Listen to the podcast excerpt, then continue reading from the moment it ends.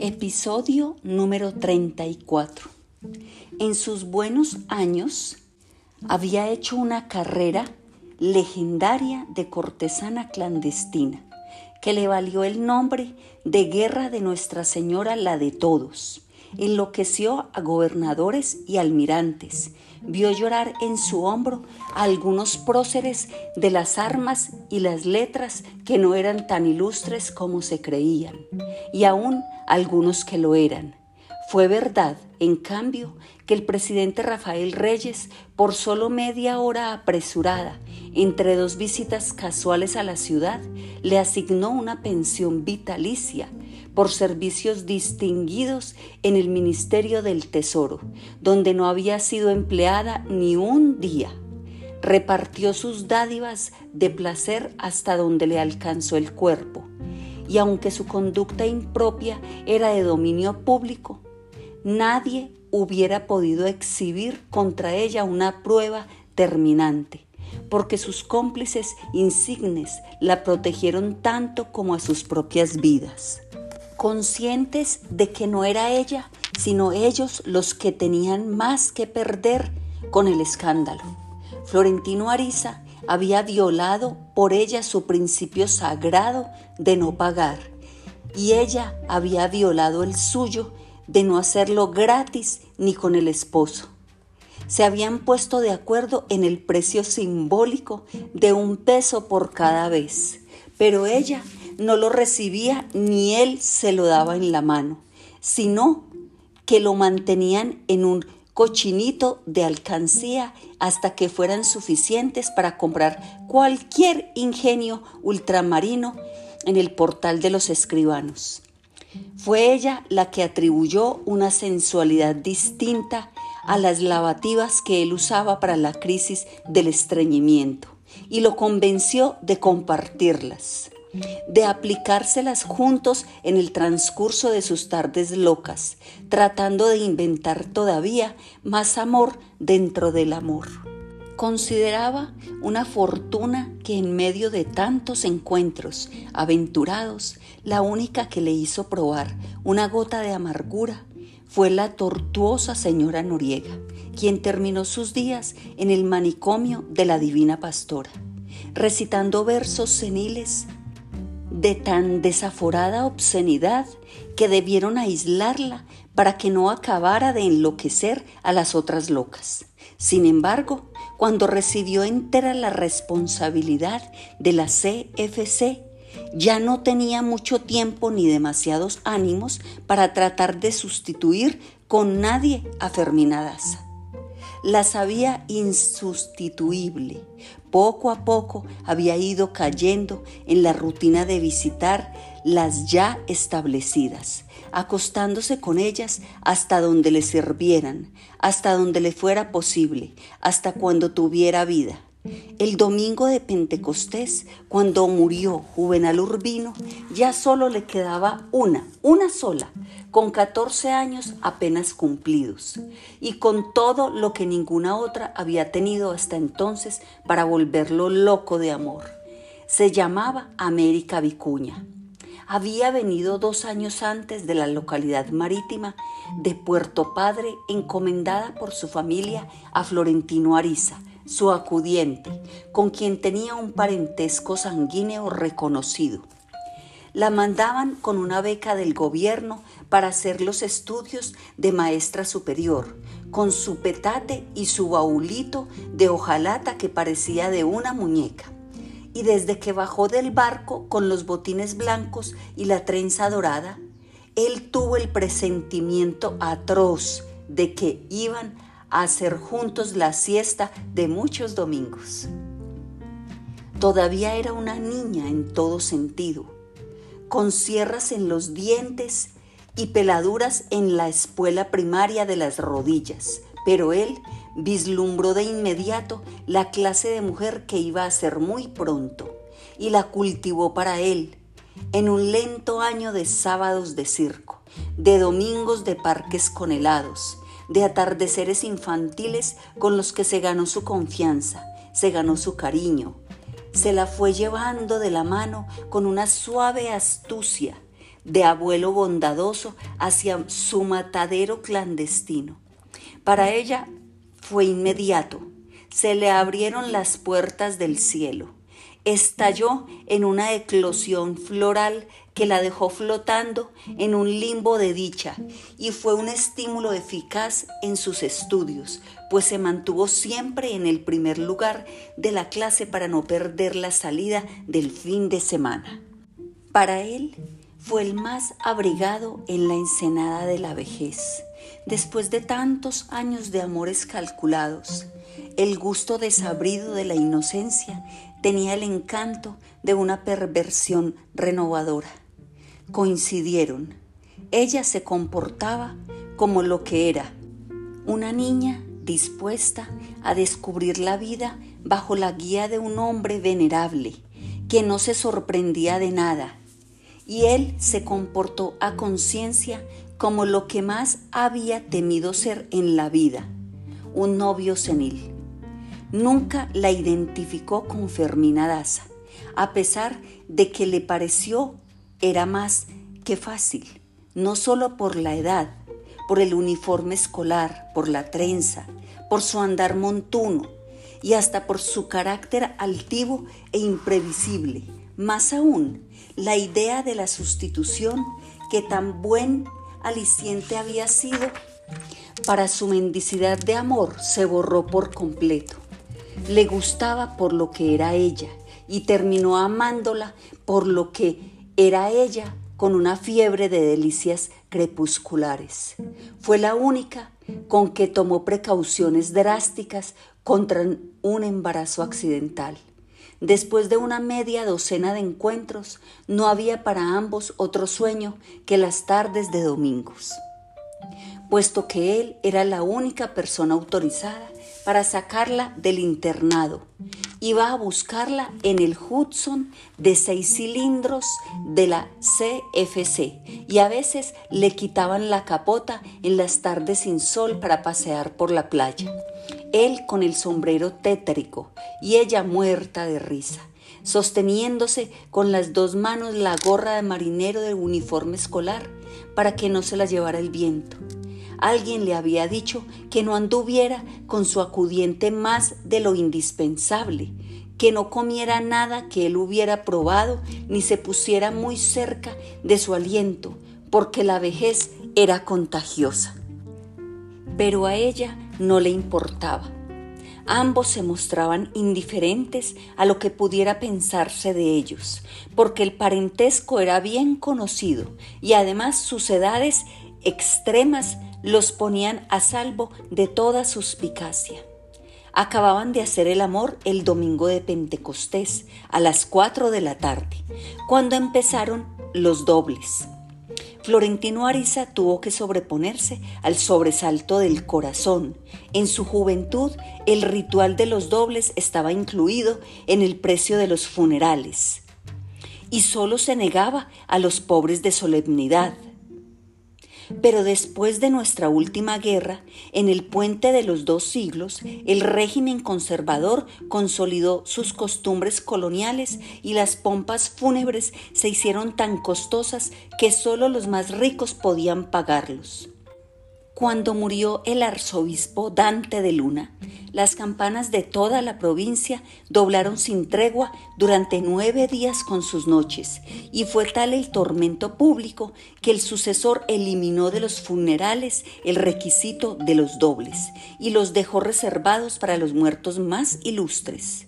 Por eso cuando Florentino Ariza oyó doblar en la catedral a las cuatro de la tarde de un domingo de Pentecostés, se sintió visitado por un fantasma de sus mocedades perdidas. Nunca imaginó que fueran los dobles que tanto había anhelado durante tantos y tantos años, desde el domingo en que vio a Fermina Daza encinta de seis meses a la salida de misa mayor. Carajo, dijo en la penumbra, tiene que ser un tiburón muy grande para que lo doblen en la catedral. América Vicuña, desnuda por completo, acabó de despertar. Debe ser por el Pentecostés, dijo, Florentino Ariza no era experto ni mucho menos en los negocios de la iglesia, ni había vuelto a misa desde que tocaba el violín en el coro con un alemán que le enseñó además la ciencia del telégrafo y de cuyo destino no se tuvo nunca una noticia cierta. Pero sabía sin duda que las campanas no doblaban por el Pentecostés.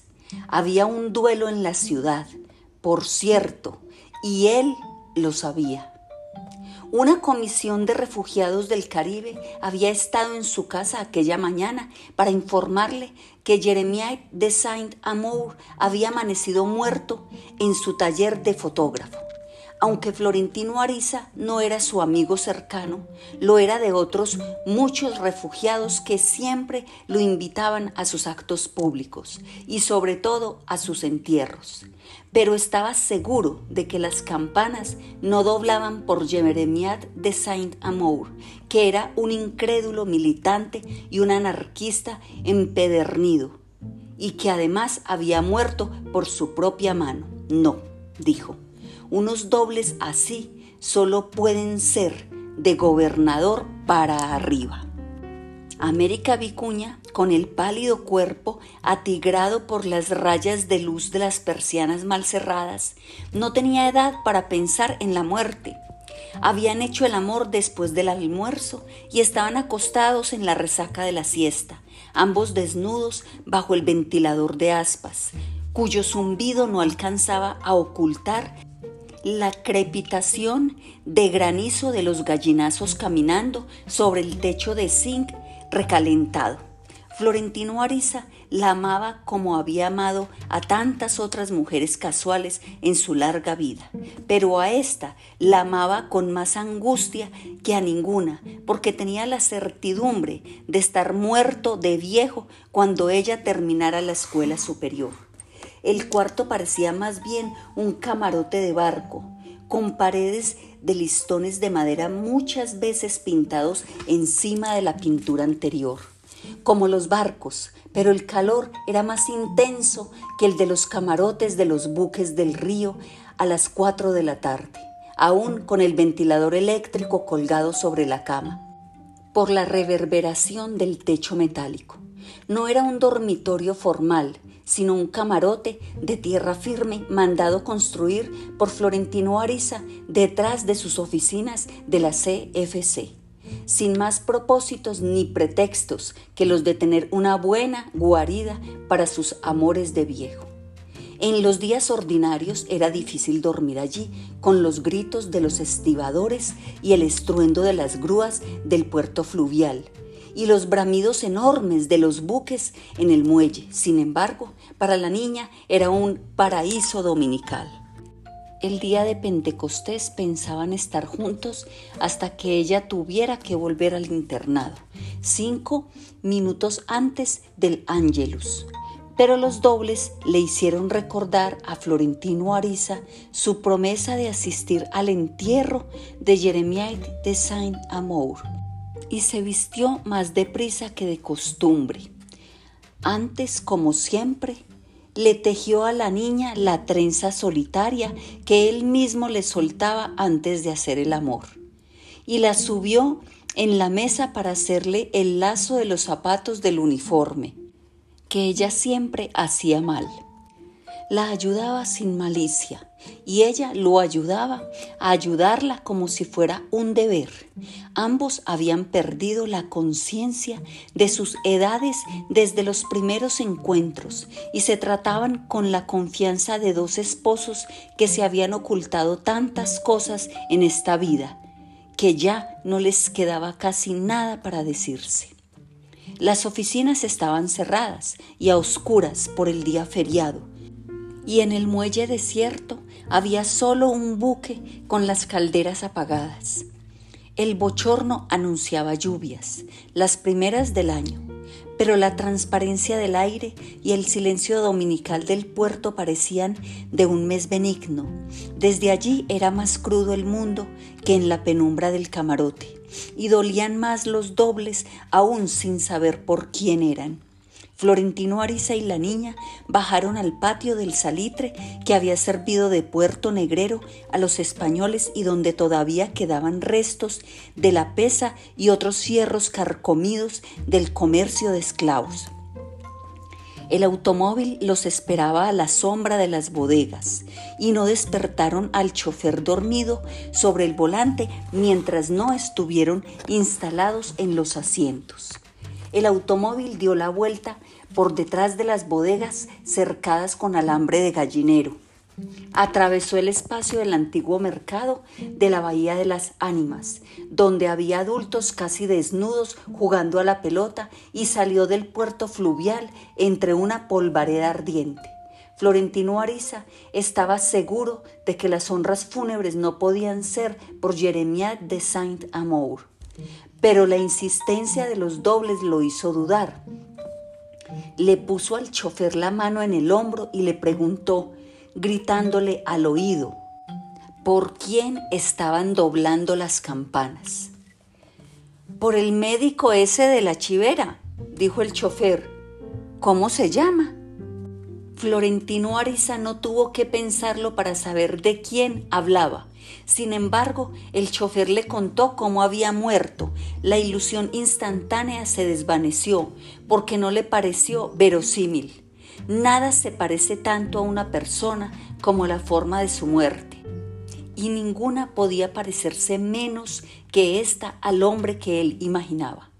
Pero era él mismo, aunque pareciera absurdo, el médico más viejo y mejor calificado de la ciudad, y uno de sus hombres insignes por otros muchos méritos. Había muerto con la espina dorsal desplazada a los 81 años de edad, al caerse de un palo de mango cuando trataba de coger un loro.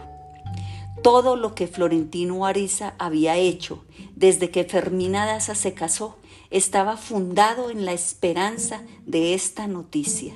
Sin embargo, llegada la hora, no se sintió sacudido por la conmoción de triunfo que tantas veces había previsto en sus insomnios, sino por un zarpazo de terror. La lucidez fantástica de que lo mismo habría podido ser por él, por quien tocaran a muerto. Sentada a su lado en el automóvil que rodaba a saltos por las calles de piedras, América Vicuña se asustó de su palidez y le preguntó qué le pasaba. Florentino Ariza le cogió la mano con su mano helada. Ay, mi niña, suspiró. Me harían falta otros 50 años para contarte.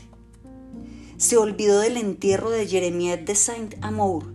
Dejó a la niña en la puerta del internado con la promesa apresurada de que volvería por ella el sábado siguiente y ordenó al chofer que lo llevara a la casa del doctor Juvenal Urbino. Encontró un tumulto de automóviles y coches de alquiler en las calles contiguas y una multitud de curiosos frente a la casa. Los invitados del doctor Lacides Olivela, que habían recibido la mala noticia en el apogeo de la fiesta, llegaban en tropel. No era fácil moverse dentro de la casa a causa de la muchedumbre, pero Florentino Ariza logró abrirse paso hasta el dormitorio principal, se empinó por encima de los grupos que bloqueaban la puerta y vio a Juvenal Urbino en la cama matrimonial como había querido verlo desde que oyó hablar de él por primera vez. Chapaleando en la indignidad de la muerte, el carpintero acababa de tomarle las medidas para el ataúd. A su lado, todavía con el mismo vestido de abuela recién casada que se había puesto para la fiesta, Fermina Daza estaba absorta y mustia. Florentino Ariza había prefigurado aquel momento hasta en sus detalles ínfimos, desde los días de su juventud en que se consagró por completo a la causa de ese amor temerario. Por ella había ganado nombre y fortuna sin reparar demasiado en los métodos. Por ella había cuidado de su salud y su apariencia personal con un rigor que no les parecía muy varonil a otros hombres de su tiempo y había esperado aquel día como nadie hubiera podido esperar nada ni a nadie en este mundo. Sin un instante de desaliento, la comprobación de que la muerte había intercedido por fin en favor suyo le infundió el coraje que necesitaba para reiterarle a Fermina Daza en su primera noche de viuda el juramento de su fidelidad eterna y su amor para siempre. No le negaba a su conciencia que había sido un acto irreflexivo, sin el menor sentido del cómo ni del cuándo, y apresurado por el miedo de que la ocasión no se repitiera jamás. Él lo hubiera querido e incluso se lo había figurado muchas veces de un modo menos brutal. Pero la suerte no le había dado para más. Había salido de la casa del duelo con el dolor de dejarla a ella en el mismo estado de conmoción que él estaba. Pero nada habría podido hacer por impedirlo porque sentía que aquella noche bárbara estaba escrita desde siempre en el destino de ambos. No volvió a dormir una noche completa en las dos semanas siguientes. Se preguntaba desesperado dónde estaría Fermina Daza, sin él, qué estaría pensando, qué iba a hacer en los años que le quedaban por vivir con la carga de espanto que le había dejado en las manos sufrió una crisis de estreñimiento que le aventó el vientre como un tambor y tuvo que recurrir a paliativos menos complacientes que las lavativas. Sus dolencias de viejo, que él soportaba mejor que sus contemporáneos porque las conocía desde joven, lo acometieron todas al mismo tiempo el miércoles apareció por la oficina después de una semana de faltas y Leona Cassiani se asustó de verlo en semejante estado de palidez y desidia, pero él la tranquilizó. Era otra vez el insomnio, como siempre, y se volvió a morder la lengua para que no se le saliera la verdad por las tantas goteras que tenía en el corazón. La lluvia no le dio una tregua de sol para pensar. Pasó otra semana irreal, sin poder concentrarse en nada, comiendo mal y durmiendo peor, tratando de percibir señales cifradas que le indicaran el cambio de la salvación. Pero desde el viernes lo invadió una palidez sin motivos que interpretó como un anuncio de que nada nuevo iba a suceder, que todo cuanto había hecho en la vida había sido inútil y no tenía cómo seguir. Era el final. El lunes, sin embargo, al llegar a su casa de la calle de las ventanas, tropezó con una carta que flotaba en el agua, emposada dentro del zaguán, y reconoció de inmediato en el sobre mojado la caligrafía imperiosa que tantos cambios de vida no habían logrado cambiar. Y hasta creyó percibir el perfume nocturno de las gardenias marchitas porque ya el corazón se lo había dicho todo desde el primer espanto. Era la carta que había estado esperando sin un instante de sosiego durante más de medio siglo. Fermina Daza no podía imaginarse que aquella carta suya, instigada por una rabia ciega, pudiera ser interpretada por Florentino Ariza como una carta de amor había puesto en ella toda la furia de que era capaz, sus palabras más crueles, sus oprobios más hirientes e injustos además, que sin embargo le parecían ínfimos frente al tamaño de la ofensa. Fue el último acto de un amargo exorcismo con el cual trataba de lograr un pacto de reconciliación con su nuevo estado. Quería ser otra vez ella misma, recuperar todo cuanto había tenido que ceder en medio siglo de una servidumbre que la había hecho feliz sin duda, pero que una vez muerto el esposo no le dejaba a ella ni los vestigios de su identidad. Era un fantasma en una casa ajena que de un día para otro se había vuelto inmensa y solitaria, y en la cual vagaba a la deriva, preguntándose angustiada quién estaba más muerto, el que había muerto o la que se había quedado. No podía sortear un recóndito sentimiento de rencor contra el marido por haberla dejado sola en medio del océano. Todo lo suyo le provocaba el llanto. La pijama debajo de la almohada, las pantuflas que siempre le parecieron de enfermo, el recuerdo de su imagen desvistiéndose en el fondo del espejo mientras ella se peinaba para dormir, el olor de su piel que había de persistir en la de ella mucho tiempo después de su muerte. Se detenía a mitad de cualquier cosa que estuviera haciendo y se daba una palmadita en la frente, porque de pronto se acordaba de algo que olvidó decirle.